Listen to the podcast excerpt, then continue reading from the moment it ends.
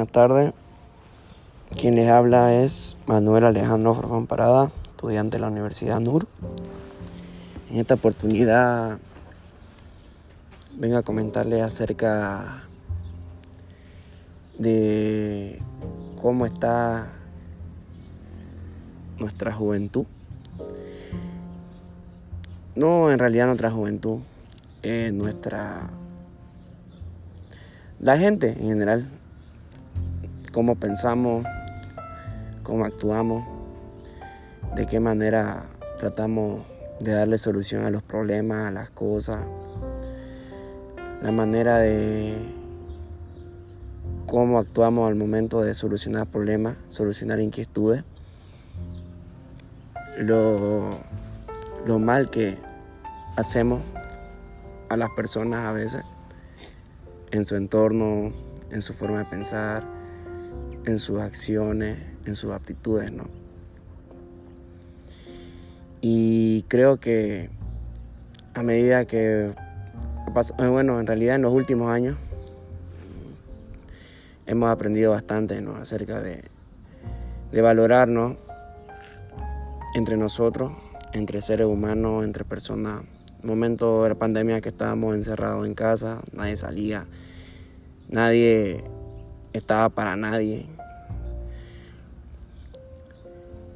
No mucho que las redes, la virtualidad se puso más activo. La gente empezó a cambiarse de plan, a ponerse un internet mucho más rápido.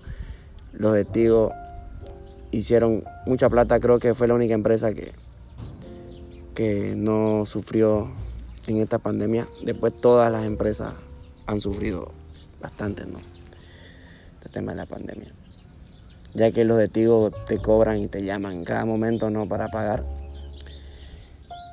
Y no son como otras empresas ¿no? que no te llaman, que entienden. Por ejemplo, la empresa del agua no entiende que a veces no puedes pagar y, y acumular hasta 10 facturas, hasta 15 facturas y no te cortan ¿no? el servicio. Por lo que ellos entienden, comprenden la situación. Y por otro lado también quiero hablarle acerca del tiempo de pandemia, eh, los pensamientos que, tenemos algunas personas al momento de, dar nuestro granito de arena, al momento de ayudar a las personas. Eh, no sé por qué el ser humano tiene que esperar que, que pase algo malo, que que lleguemos a un punto de extremo. Por ejemplo, también el incendio de la Chiquitania.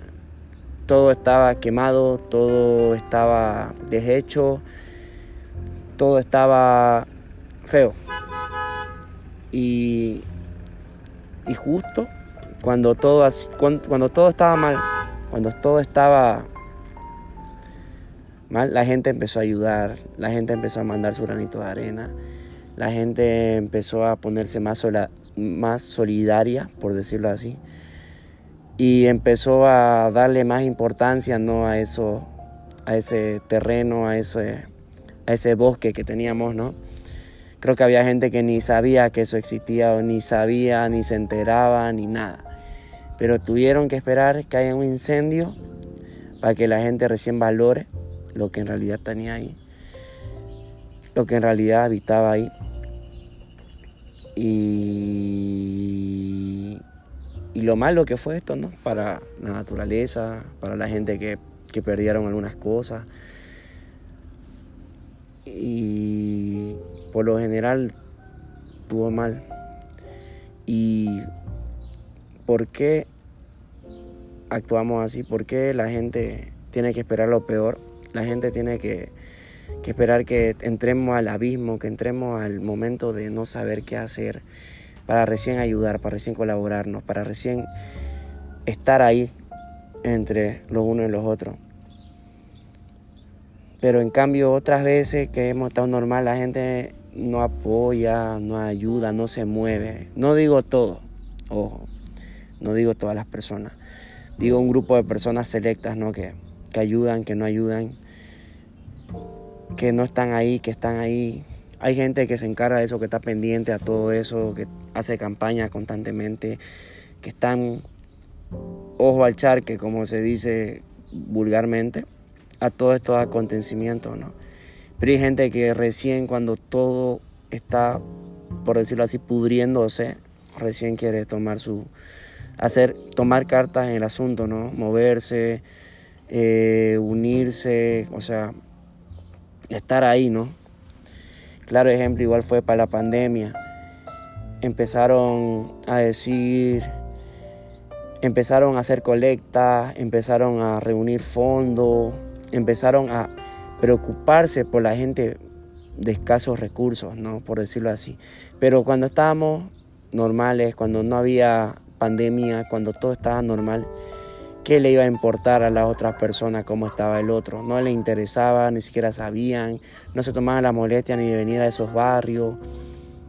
El tema de política también, todos sabemos que la política es sucia, empiezan a trabajar para, para ganar votos, para para estar ahí para el momento de, de, ganarse al,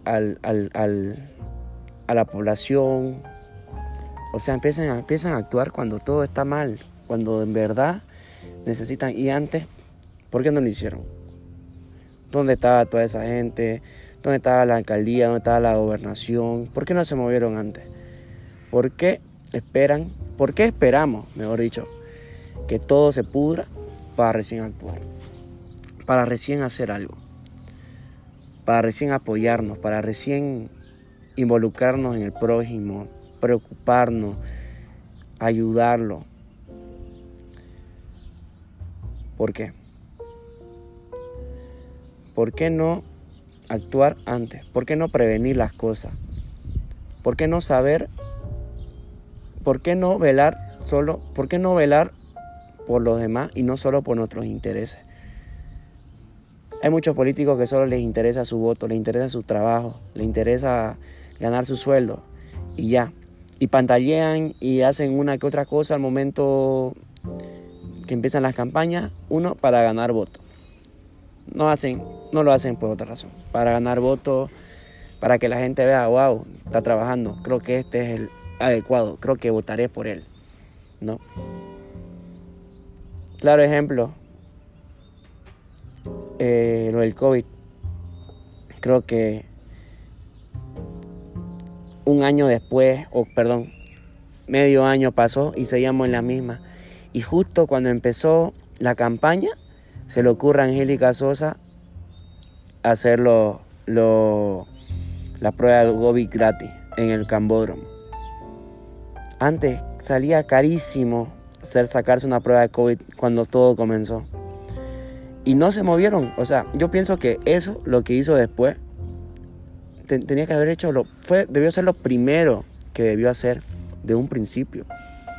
Que la gente sepa si está contagiada o no y no gaste su dinero. Porque había gente que pensaba que estaba contagiada y no, por no gastar su dinero, porque obvio en ese tiempo las pruebas eran súper caras, no bajaban de 200, 300 bolivianos.